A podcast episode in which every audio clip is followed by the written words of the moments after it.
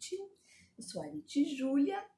Estou aqui para mais um Book Tips da nosso canal Feminilidade Redimida. E o livro que eu vou trazer hoje é o Ministério de Mulheres. Ai, que bafão, né?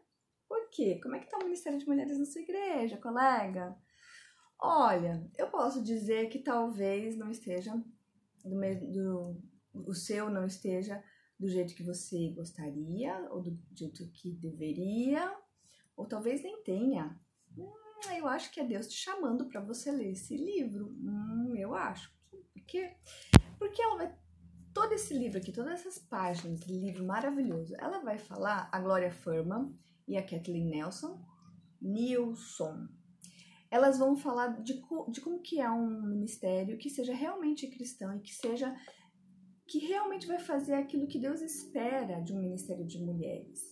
Não é que a gente vá lá para tomar conta da vida dos outros, para dizer consertar a vida de todo mundo, né? Porque é muito fácil a gente falar assim da vida dos outros ele conserta tudo.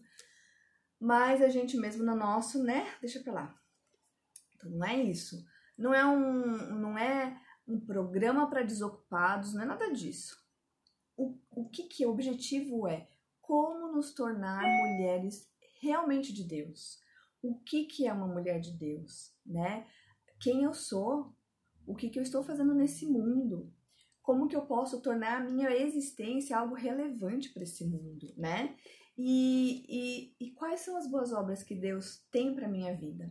Então esse livro vai falar, é, claro, primeiro ele vai dar um, ele vai fazer uma parte muito interessante logo no começo. Elas vão falar de do que, que é a mulher, quem é a mulher, o que, que Deus planejou para a mulher, né?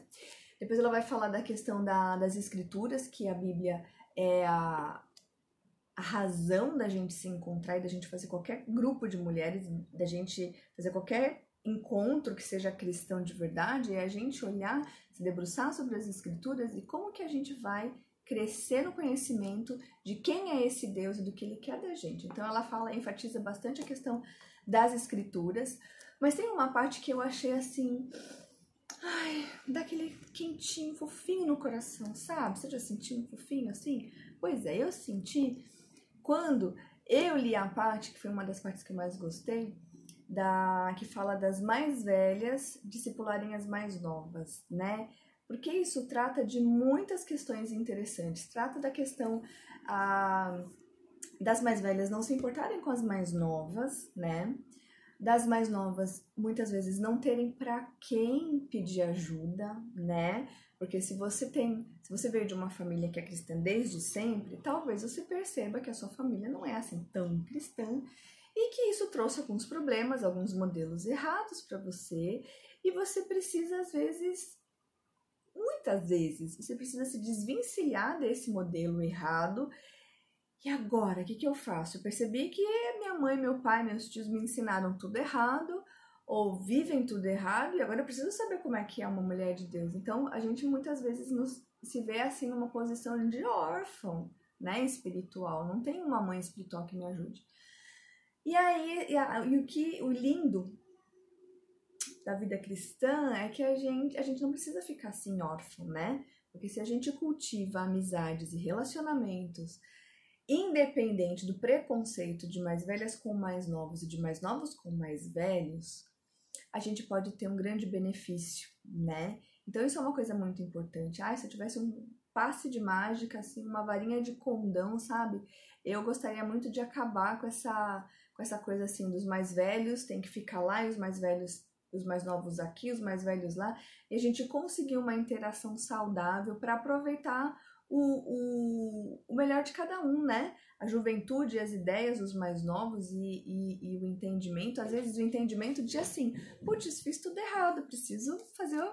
Ouça, faça diferente do que eu fiz. Às vezes é isso, né? Isso aí já ajuda bastante. Mas assim, então ela fala, porque isso não é uma invenção da cabeça da Glória e da Kathleen, né? Isso está baseado lá em Timóteo. E diz especialmente que as mais velhas precisam ser esse modelo que as mais novas precisam olhar. Porque se você olha a sua família e, e as pessoas que estão à sua volta você fala assim, ah, isso aqui não está muito cristão, você, você olha para outras mulheres na sua igreja e você precisa e você também pensa, ah, essa aqui, ó, é igual não sei quem, isso aqui é igual, né? Não pode ser assim, né, gente? Não pode. Não pode ser que as pessoas cristãs, que dizem que são cristãs, vivem uma vida igualzinha à do mundo. Não. Então, assim, você mais velha, é, esse livro é para você, mais velhas.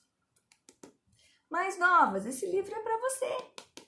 Por quê? Porque ele pode ajudar a gente a achar um equilíbrio e um momento, uma coisa que a gente se ajude de verdade, né? E que não seja uma coisa chata, mas que seja uma coisa interessante. E ela dá vários exemplos, inclusive do, lá o lugar onde ela mora, a Glória, né?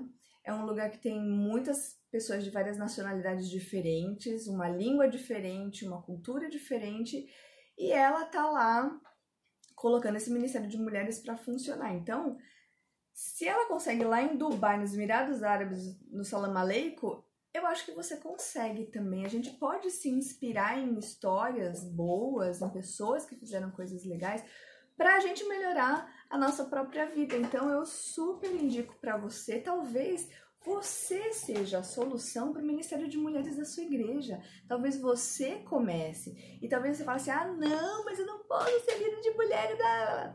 Junta duas coleguinhas, junta três coleguinhas, vamos fazer um grupinho aí do bem para começar um movimento de unificação das mulheres, de sororidade feminina, para que a gente não se, se defenda a qualquer custo, mas para que a gente se ajude a sermos mulheres de Deus, uma mulher que realmente glorifica a Deus e que edifica a sua casa e que é um bom exemplo para os seus filhos, para os seus vizinhos, para as pessoas em volta, enfim, que resplandeça a luz de Cristo.